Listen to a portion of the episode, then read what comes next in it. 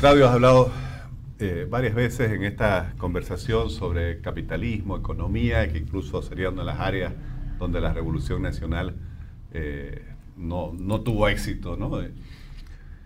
Pero en Bolivia hay esa contradicción en la cual prevalece un discurso anticapitalista, revoluciones anticapitalistas, sucesivas nacionalizaciones, un estatismo muy arraigado, un pueblo que vota mayoritariamente por esas posiciones, pero a su vez un pueblo profundamente capitalista en, su vida diaria, en su forma de subsistir, 80% en la informalidad, viviendo un capitalismo eh, a diario.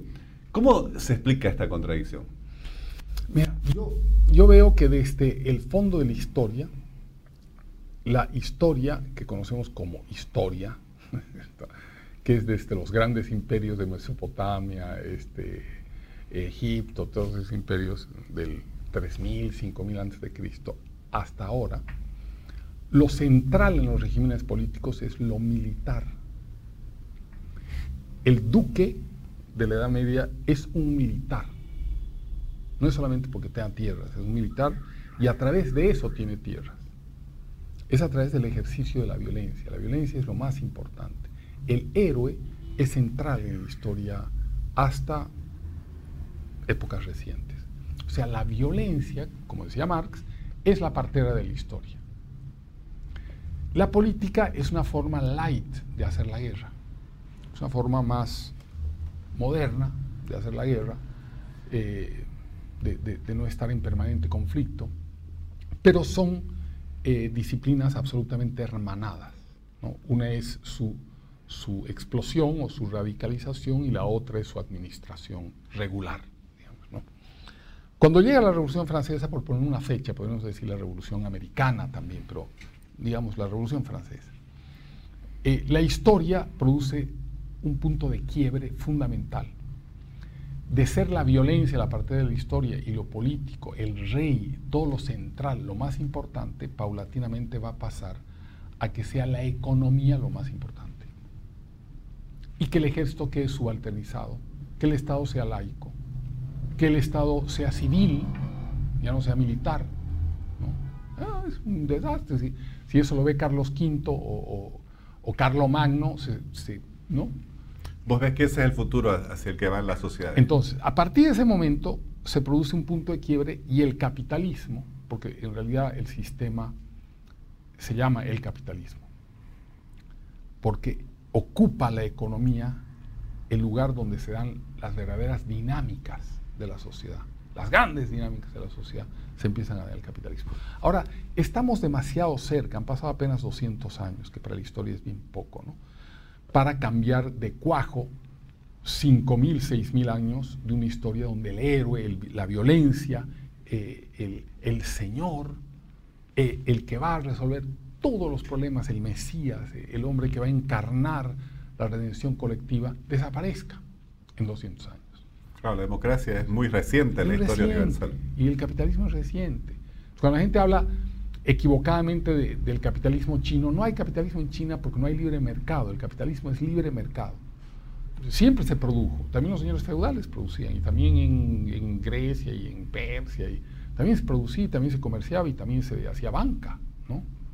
Eh, el capitalismo es otra cosa, es un nuevo sistema donde etcétera, etcétera, y libre entrada de todos los ciudadanos, hay que ser ciudadanos, otras, otros engranajes, otras condiciones. Pero en el inconsciente colectivo queda esa, esa sensación de que de pronto aparece un tipo macanudo en un momento de crisis, de, desasosiego de las colectividades que empiezan a, sufrir, a deprimirse por diversas cosas. Aparece un tipo macanudo y propone un sueño. Ahora sí todo va a cambiar. Que es la misma propuesta de, toda la historia. O sea, no, es que ha cambiado, no, ha cambiado nada. Proponen exactamente lo mismo. Y la gente entra a participar. le pasa un poco como en el caso de seguir a Cristo y dejar las cosas materiales. Los comunistas han utilizado la fe católica de una manera tremenda. Las permutaciones que han hecho la fe católica para la conquista del poder son tremendas. Han hecho un paraíso terrenal para proponer que aquí en la tierra iba a ser el paraíso, que el comunismo era la, hermandad de los pueblos. Han, ido sacando la palabra comunismo y la han ido cambiando por otras cosas, ¿no? el Estado plurinacional, ahora le llaman el socialismo, este, etcétera, etcétera, porque ha quedado muy desprestigiada la palabra. Pero el fenómeno es el mismo. en estos 200 años todavía no hemos terminado de limpiar ese inconsciente colectivo que tiene fe en el Estado, en el rey, en la centralidad.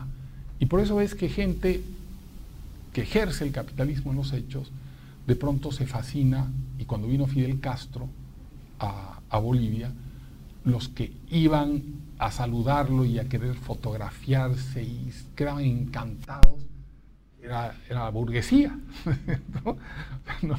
estaban así como iluminados de ir donde, donde, donde el señor de la guerra a, abrazarlo, a sacarse una foto, a que le, sellar su presencia junto a ese titán de la historia que ha arrasado toda América Latina.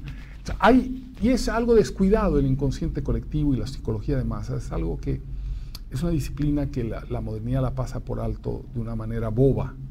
Creo que ahí hay grandes respuestas por las cuales en América Latina no hacemos capitalismo, a pesar de que hemos declarado ser república en 1825. Y Australia, que se independiza 150 años más tarde, hace mucho más rápido capitalismo que nosotros en 200 años. Y es porque siempre tuvimos prurito con el capitalismo, tuvimos eh, una preferencia por el caudillo, por el Estado inconscientemente, y despreciamos al avaro, ¿no? al, que, al que compra, vende.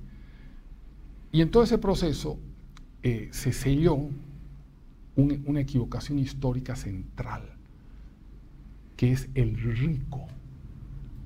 Y resulta que el rico, que es un maldito, un desgraciado, un sátrapa, es el que trabaja para producir riqueza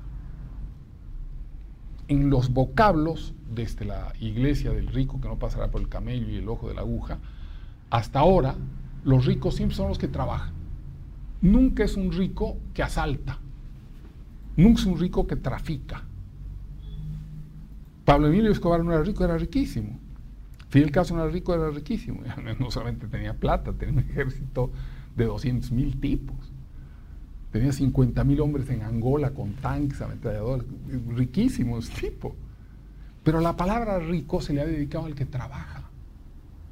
Por lo tanto, el vocablo hay que sacar a los ricos, eh, siempre nos dice hay que sacar al que trabaja. Si nosotros consideramos que los ricos son todos los que tienen dinero o lo que compra el dinero y están en la élite, si ese es el concepto, podríamos decir que en toda la historia hay ricos. ¿no? Ricos burgueses, ricos comunistas, ricos fascistas, ricos, ¿no? Son ricos. Ricos delincuentes, ricos, ¿no? Siempre hay ricos. Los ricos son un poco como el agua, ¿no? Uno agarra una tacita en un balde y quiere sacar un pedazo de agua y siempre se queda plana el agua. Y los ricos igual, no hay vacío de poder. Ahí viene el gran error o el gran acierto de los comunistas o, la izquierda radical, de considerar que hay que atacar a los ricos. Y ahí caemos todos, hemos caído todos. Sí, los ricos, ah, hay que. Cuando la preocupación no son los ricos, Oscar, la preocupación son los pobres. ¿Cómo, superar la pobreza? ¿Cómo, ¿Cómo salir de la pobreza?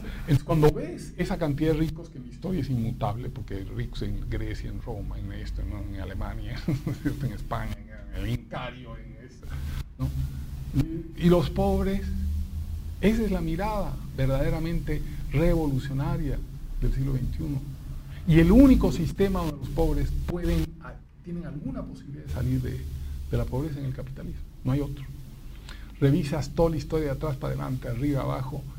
Todos los sistemas han hablado de los pobres, han loado a los pobres, los abrazan, los besan, son paternalistas, les dan un hueso, poco de arroz, media capa como San Martín de Tours, este, pero hay no más, ¿no? tiene que ser parte de, de los de abajo. El capitalismo es el único que permite que su dinámica propia y su trabajo empiece a producir sus mejores, mejores días para los pobres.